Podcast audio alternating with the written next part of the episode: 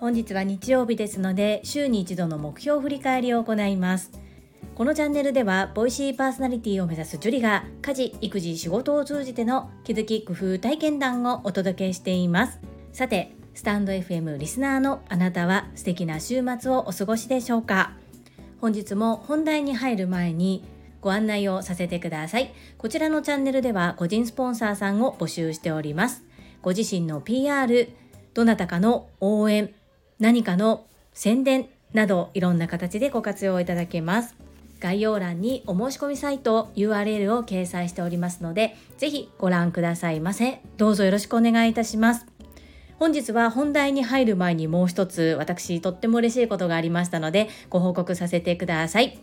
今日のサムネイルにしています通り私の唯一無二のメンターでいらっしゃる株式会社新規開拓代表取締役社長朝倉千恵子先生がVoicyにて配信されている Voicyチャンネル世界はあなたの仕事でできている。こちら2023年 Voicy年間ランキングキャリア部門で第4位に入られました。朝倉千恵子先生おめでとうございます。1位2位3位とそうそうたるメンバーの方々に顔を並べてすごいなぁと本当に感動しております。真っ先にトラファミリーの Facebook グループにてお知らせくださったガタロさんありがとうございます。ガタロさんの応援力本当に素晴らしいですね。私今回このこと気づいておりませんでした。ガタロさんのおかげで私も先生のお祝いをすることができました。ありがとうございます。そんなこんなで本日のテーマ週に一度の目標振り返りです。YouTube 講演家鴨頭義人さんの調べによりますと念頭に立てた目標を達成する方19%未達成の方37%トータル56%ということで44%の方は念頭に立てた目標を忘れてしまっている。本日12月3日日曜日でございますがもう2023年も残り1ヶ月を切っております。まだ1ヶ月弱あるよという捉え方もありますが2024年きっとおそらく皆様念頭に目標を立てられると思うんですね。それをでは2月3月4月5月と過ぎゆく中でしっかりと頭の中に覚えているのか結構難しいと思うんです。なので紙に書いて定期的に振り返るなどせっかく立てた目標ということはそれはきっとご自身が成し得たいことだと思うので今回私これを行ってみて定期的に見直すことで叶っていることが見える化できたり叶っていないことには理由があったりということがすごくわかります。なので1週間に一度でなくてもいいのでかなりこの振り返るということはおすすめだなというふうに感じています。それでは参ります。私は3つに分けてアウトプットをしております。健康、学び、個人の活動です。1つ目の健康。1、毎日1分ヨガを行う、丸。2、毎日1分筋トレを行う、丸。3、週に3回1回20分を目安にスロージョギングまたは歩く、丸。4、歯のメンテを行う、丸です。この健康については丸ですが毎度申し上げている通り少しずつ運動の負荷を上げようと思っていまして1週間前から寝る前にホームローラーを取り入れてストレッチをしてから寝るようにしています。時間はかなり短いんですけれども朝の目覚めが全然違います。やっぱり一日頑張った自分の体をいたわってケアして寝る。これ大切なことだなと最近気づいております。2つ目学びです。1、1日1分読書をする、丸。2、毎日 Voicyを聞く、丸。3、月に一度サブスクの宿題を提出する。これ、11月間に合わなかったんですよ。×ですが、今までの×は放置の×で、今回の×はトライしたけれども間に合わずだったので、自分の中では同じ×ではあるんですけれども、成果のある×と捉えております。次に、個人の活動です。1、2つの事業のリンク集を作る、丸。2、名刺を作り直す、丸。パワーポイントの作り方を学ぶ、×。4、来年の確定申告に向けて月に一度データの整理を行う。12月はまだです。×。5、片付けのオンライン講座を作る。×。6、デコ巻き寿司のラグジュアリー戦略を行う。×。7、インボイスの申請をする丸8音声コンテンツの有料販売を行う丸ですこの5番のお片付けのオンライン講座と6番のデコ巻き寿司のラグジュアリー戦略は少し考えていることがあります。これをもう少し小さなスモールステップにして少しずつ叶えていこうと思って今見直しの最中です。これらもずっと×が続いているのですが表面的には×最後の最終ゴールを目標として掲げているので×ですが進捗は悪くないなと自分の中で感じております。はい私の目標振り返りは以上となります皆様いかがだったでしょうか？ご自身の手帳に書くもよしノートに書くもよしぜひ振り返り行ってみてください。どこも書くところがないよって方はこちらのコメント欄ご活用いただいても大丈夫です。ぜひぜひアウトプットしていきましょう。この配信が良かったなと思ってくださった方はいいねを継続して聞いてみたいなと思っていただけた方はチャンネル登録をよろしくお願いいたします。皆様からいただけるメッセージが私にとって宝物です。とっても励みになっておりますしものすごく嬉しいです。心より感謝申し上げます。ありがとうございます。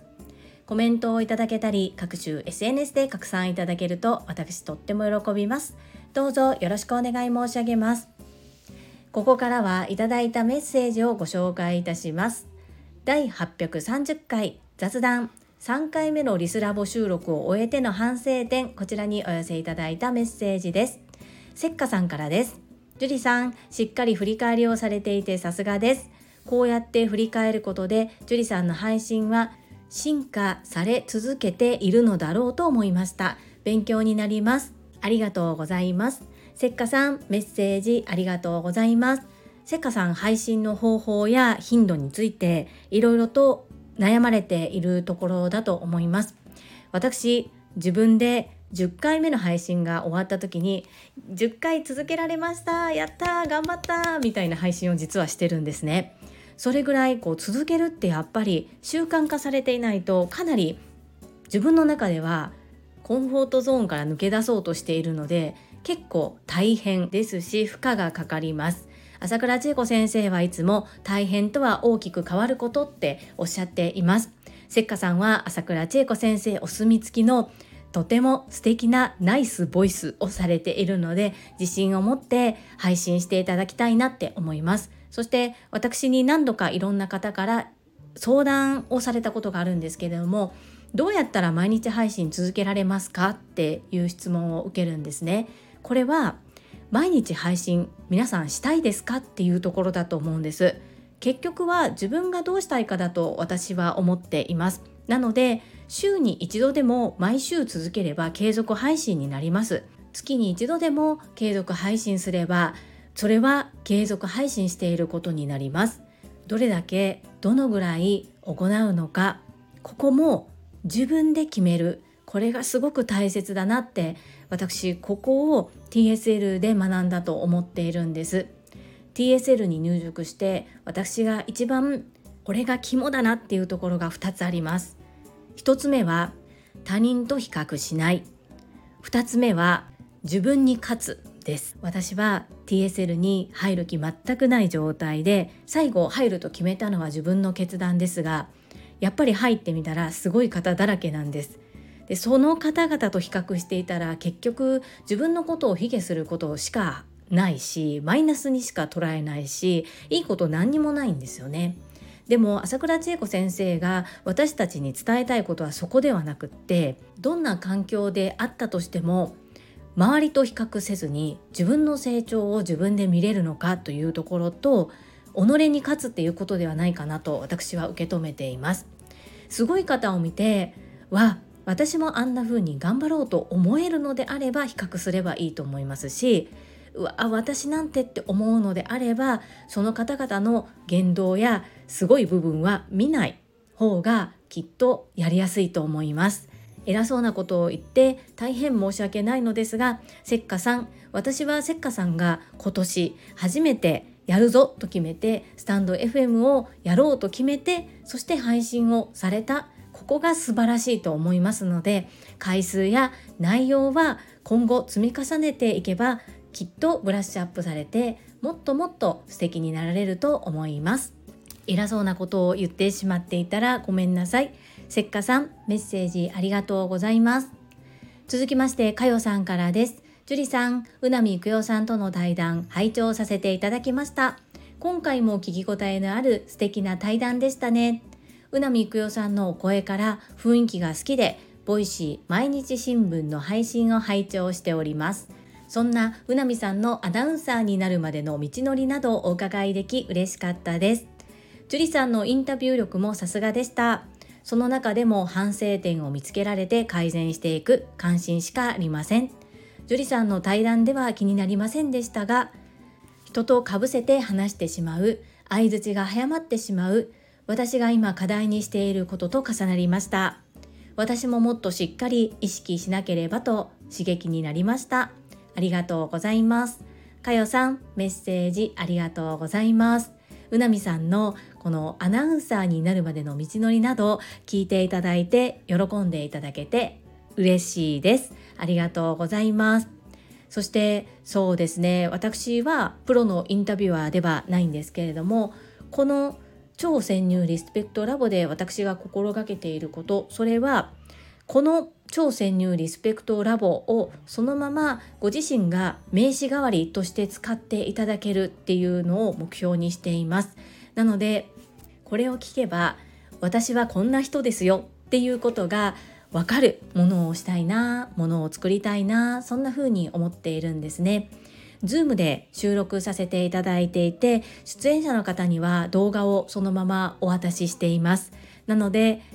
何かのタイミングで使っていただけたら嬉しいなそのように思っております。そして西戸明子さんからも学び松尾由紀子先生からも学ばれている佳代さんですらやっぱり人とかぶせてしまったり相づちが早まってしまうというところを課題にされているんですね。これは本当に訓練なんでしょうねかよさん私もどんどん磨いていきたいと考えておりますので共にもっともっと話がしっかり聞けて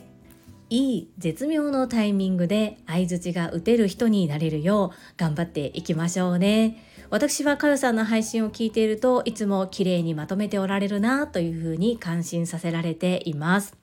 いつも温かく優しいメッセージありがとうございます。はい、いただいたメッセージは以上となります。皆様本日もたくさんのいいねやメッセージをいただきまして本当にありがとうございます。とっても励みになっておりますし、ものすごく嬉しいです。ありがとうございます。最後に2つお知らせをさせてください。1つ目、タレントのエンタメ忍者みやゆうさんの公式 YouTube チャンネルにて私の主催するお料理教室ジェリービーンズキッチンのオンラインレッスンの模様が公開されております。動画は約10分程度で事業紹介、自己紹介もご覧いただける内容となっております。概要欄にリンクを貼らせていただきますので、ぜひご覧くださいませ。2つ目、100人チャレンジャー in 宝塚という YouTube チャンネルにて42人目でご紹介をいただきました。こちらは私がなぜパラレルワーカーという働き方をしているのかということがわかる約7分程度の動画となっております。概要欄にリンクを貼らせていただきますので、合わせてご覧いただけると嬉しいです。どうぞよろしくお願い申し上げます。それではまた明日お会いしましょう。素敵な週末をお過ごしください。スマイルクリエイター、ジュリでした。